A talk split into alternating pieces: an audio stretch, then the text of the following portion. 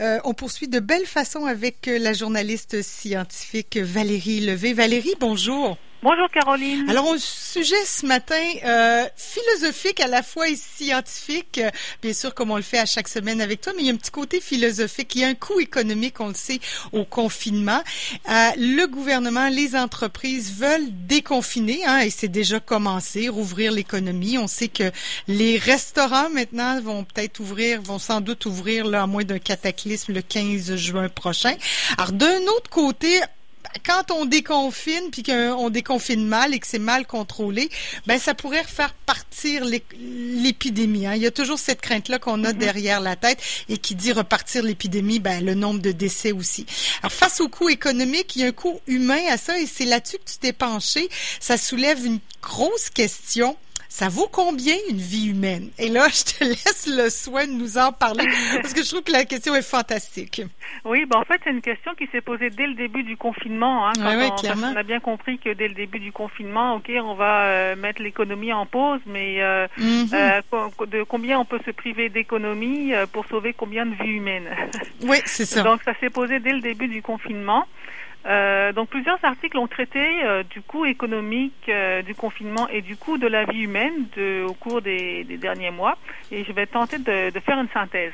Alors tout d'abord, oui, le confinement pèse lourd sur l'économie du pays.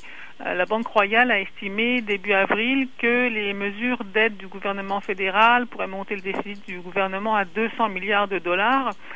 Euh, de son côté, le Fonds monétaire international a estimé que l'économie canadienne accuserait un retard, euh, une baisse de 6,2% sur l'année 2020. Euh, donc il y a un coût au confinement et une pression économique à déconfiner pour, bah, comme on dit, rouvrir l'économie, hein, ça veut dire. Et donc on est bien content que les bars et les terrasses, les restaurants puissent rouvrir. On est content pour eux, on est content pour nous. Si on peut aller s'asseoir à la terrasse d'un café, on va être content. Et puis, euh, bon, on le voit, la, la, plupart des pays sont en train de, de déconfiner, de rouvrir leur économie. Oui, on le voit. Ben là, jusqu'à présent, en tout cas, dans, dans le reste du Québec, ça semble bien aller, mais quand même, tu sais, on a toujours cette crainte-là que le déconfinement fasse repartir l'épidémie. Puis, on, on, nous le dit, là, si ça repart, on reconfine. Donc, euh, on a peur que, que l'épidémie reparte. Ben oui, puis d'ailleurs, les pays qui ont déconfiné en Europe, qui ont déconfiné un petit peu plus tôt, euh, ils sont en observation, hein, ils sont tous en train mhm. d'observer les uns des autres, comment ça se passe en Allemagne, comment ça se passe en Italie, euh, comment ça se passe en France. Euh. puis c'est bien, on a l'avantage d'avoir le recul de ces pays-là aussi. Ça. Oui, clairement. Donc, puis oui, il y a le problème de savoir quand on déconfine et comment, à quel rythme et la surveillance qu'on fait de tout ça. Et si on prolonge, ben, et, parce que c'est, il y a deux côtés à voir, c'est que si on prolonge le confinement, bah, on prolonge d'autant les coûts économiques du confinement dont je parlais plus tôt. Mhm. Mais si on déconfine trop tôt, l'épidémie repart, il va y avoir des décès et donc des coûts, humains. Et c'est là qu'on met en balance bah, les coûts économiques du confinement et les coûts humains du déconfinement. Et ce qui nous amène à cette question, euh, ça vaut combien une vie humaine?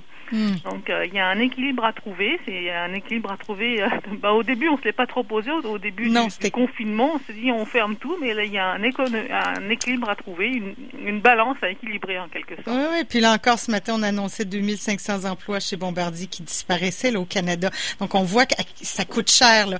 Alors cette question-là sur les vies humaines, évidemment, c'est assez froid comme ça. Un peu, oui. mais, mais quand même, il y a quand même des calculs. Est-ce qu'on peut, comment fait-on pour calculer tout ça? Ouais, c'est froid, comme tu dis. Euh, j'oserais même dire, euh, j'oserais même dire en fait que c'est une question inhumaine.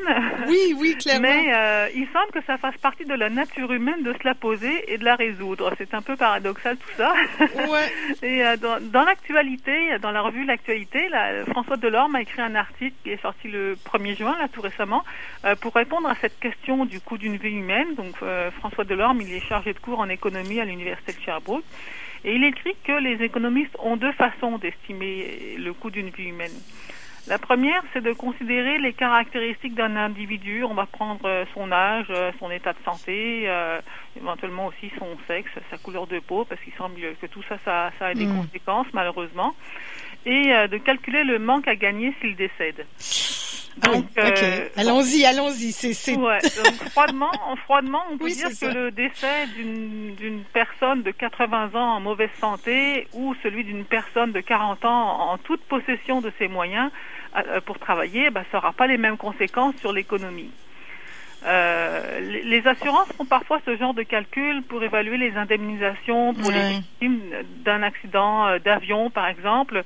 Et puis ça mène à des distorsions du genre que la vie d'un Chinois vaut moins que la vie d'un Américain ou que la vie d'un Afro-Américain vaut moins qu'un Américain blanc. Euh, donc euh, ça mène à des distorsions un peu étranges. Ouais, ouais. Si on était aux États-Unis, on pourrait se poser certainement cette question-là. Mais il n'y a peut-être pas que les États-Unis qui font ce genre de calcul. Finalement pas, hein. Finalement pas. Je pense pas que c'est seulement les assureurs américains qui fassent ce genre de calcul. Non, c'est clair que oh, ça fait mal, mais on, doit faire la même chose ici. Alors, euh, et, la deuxième façon, est-ce que c'est plus juste, euh, dis-moi donc, Valérie? plus juste, mais euh, disons que c'est une analyse plus globale. Et alors là, ça a l'air très, très compliqué, donc euh, je rentrerai pas dans les détails parce que je les, les comprends pas. mais elle consiste à comparer sur une base statistique les coûts et les bénéfices d'une vie humaine. Et au Canada, il y a un calcul qui dit qu'une vie humaine, ça vaut 9 millions de dollars. Euh, maintenant, il y a Marc Duhamel, qui est professeur au département de finances et économique à l'Université du Québec à Trois-Rivières, qui a fait ce genre de calcul précisément dans le contexte précis des, des mesures de confinement qu'on a mis en place pour aplanir la fameuse courbe des cas de Covid. Et donc, lui, euh, il a calculé qu'une euh, vie humaine, ça vaut 9,5 millions de dollars. Donc, on est dans les mêmes ordres de grandeur. Ouais, ben en 1960, c'est quoi dans les années 70, il y avait l'homme et la femme de 6 millions. Donc avec l'inflation, on voit plus que ça. on a quand même pris de la, pris de la valeur.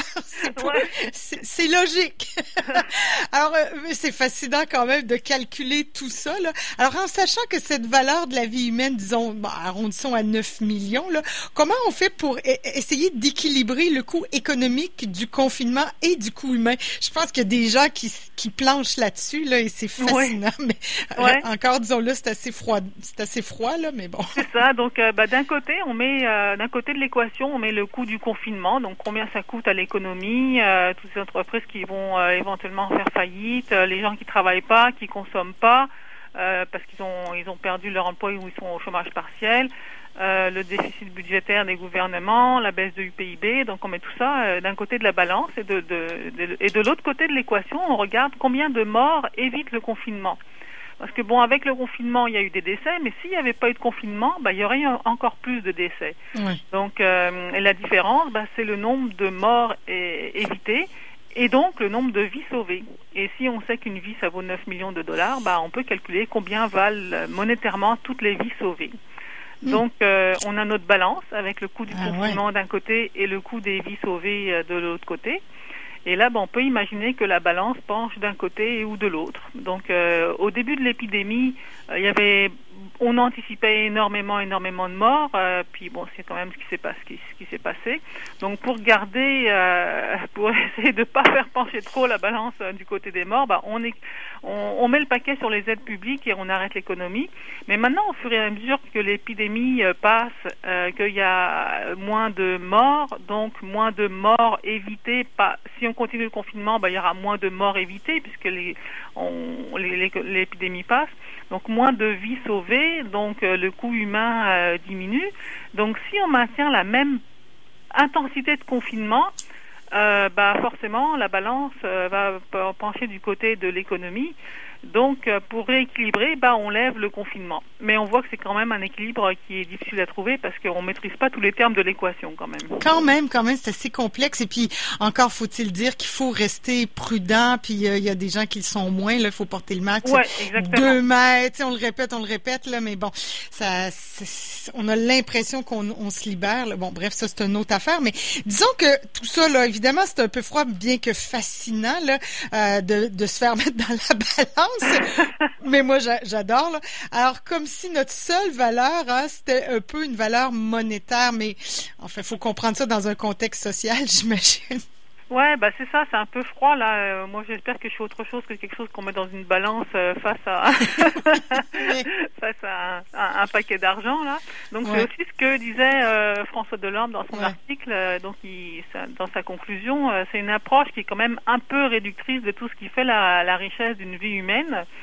Et puis, il y a un autre point soulevé par des économistes américains dans un article qui est paru dans Science Mag fin mars. Donc là, on était plus au début de l'économie, plus au début de l'épidémie. Euh, donc là, et on se posait à ce moment-là la question, surtout euh, peut-être euh, certains Américains se posaient la question si ça valait le coup de, de, mettre l'économie en pause ou pas. Donc, et c'est que si on laisse ces, ces économistes-là dans l'article, ils disent si on laisse l'économie ouverte sans contrôler l'épidémie, il va y avoir des morts. Et parmi ces morts, il va y avoir des travailleurs. Et si trop de travailleurs décèdent, et que d'autres sont malades et ne sont pas en état de travailler, ben finalement, c'est comme une pénurie de main-d'œuvre et l'économie, exactement, l'économie ralentit. Donc, euh, ces économistes ont fait le calcul qu'une fermeture de l'économie d'un an aux États-Unis entraînerait des pertes euh, économiques de 4,2 milliards de dollars. Mais sans confinement, et si on laisse l'économie euh, ouverte et la Covid se répandre, il y aurait 500 000 morts supplémentaires, ce qui vaudrait 5,1 milliards de dollars. Et finalement, l'ampleur de l'épidémie serait telle que de toute façon, ça freinerait l'économie. Ouais. Ça reviendrait, ouais, c'est ça, c'est pas un cas. exactement. Donc ça, c'est quelque chose qui est pas forcément pris en compte dans le dans, dans la balance là, c'est que de toute façon, même si on laisse les, si on laisse l'économie ouverte et l'épidémie se répandre, ben, l'économie va quand même ralentir du fait de, de la Covid. Oui, oui, oui. ah, oui. tous les travailleurs. C'est fascinant. Puis là, sans compter aussi euh, l'hôpital, puis les hôpitaux, là, si on rentre pas ça dans l'équation, mais quand même, là, ça parle. Tu sais, là, on, aurait dû envoyer ces chiffres-là à Monsieur Trump. Là, euh. J'imagine qu'il les a eus. Hein, ah, Je suis pas sûr qu'il en a tenu compte. L'article avait été écrit euh, fin mars, donc au tout début du confinement, quand bon c'est ça, quand certains, euh, dont euh, ce, ce, monsieur dont tu parles, se posaient la question s'il fallait ou non confiner, et on comprend alors que ne pas confiner pour laisser l'économie ouverte, bah, aurait été perdant sur toute la ligne parce qu'il y aurait eu des morts et ça aurait pas sauvé l'économie. Mm. Ouais. Alors aujourd'hui, bah, le pic de l'épidémie, il est en train de passer, donc on n'est plus exactement dans la même situation. Mais euh, n'empêche que cette question-là reste, euh, doit quand même rester un petit peu euh, à nos esprits, parce que si le déconfinement euh, est trop rapide et que l'épidémie est mal contrôlée, bah, il va y avoir des travailleurs qui vont décéder de la Covid, qui alors diront le, le bilan humain et qui ne pourront pas remettre contribuer à remettre l'économie à flot. Oui, oui, oui, c'est toute, euh, c'est toute une balance. Ça permettra pas de rééquilibrer la balance si on met euh, au travail des gens qui vont euh, mourir de la Covid. Ça marchera non.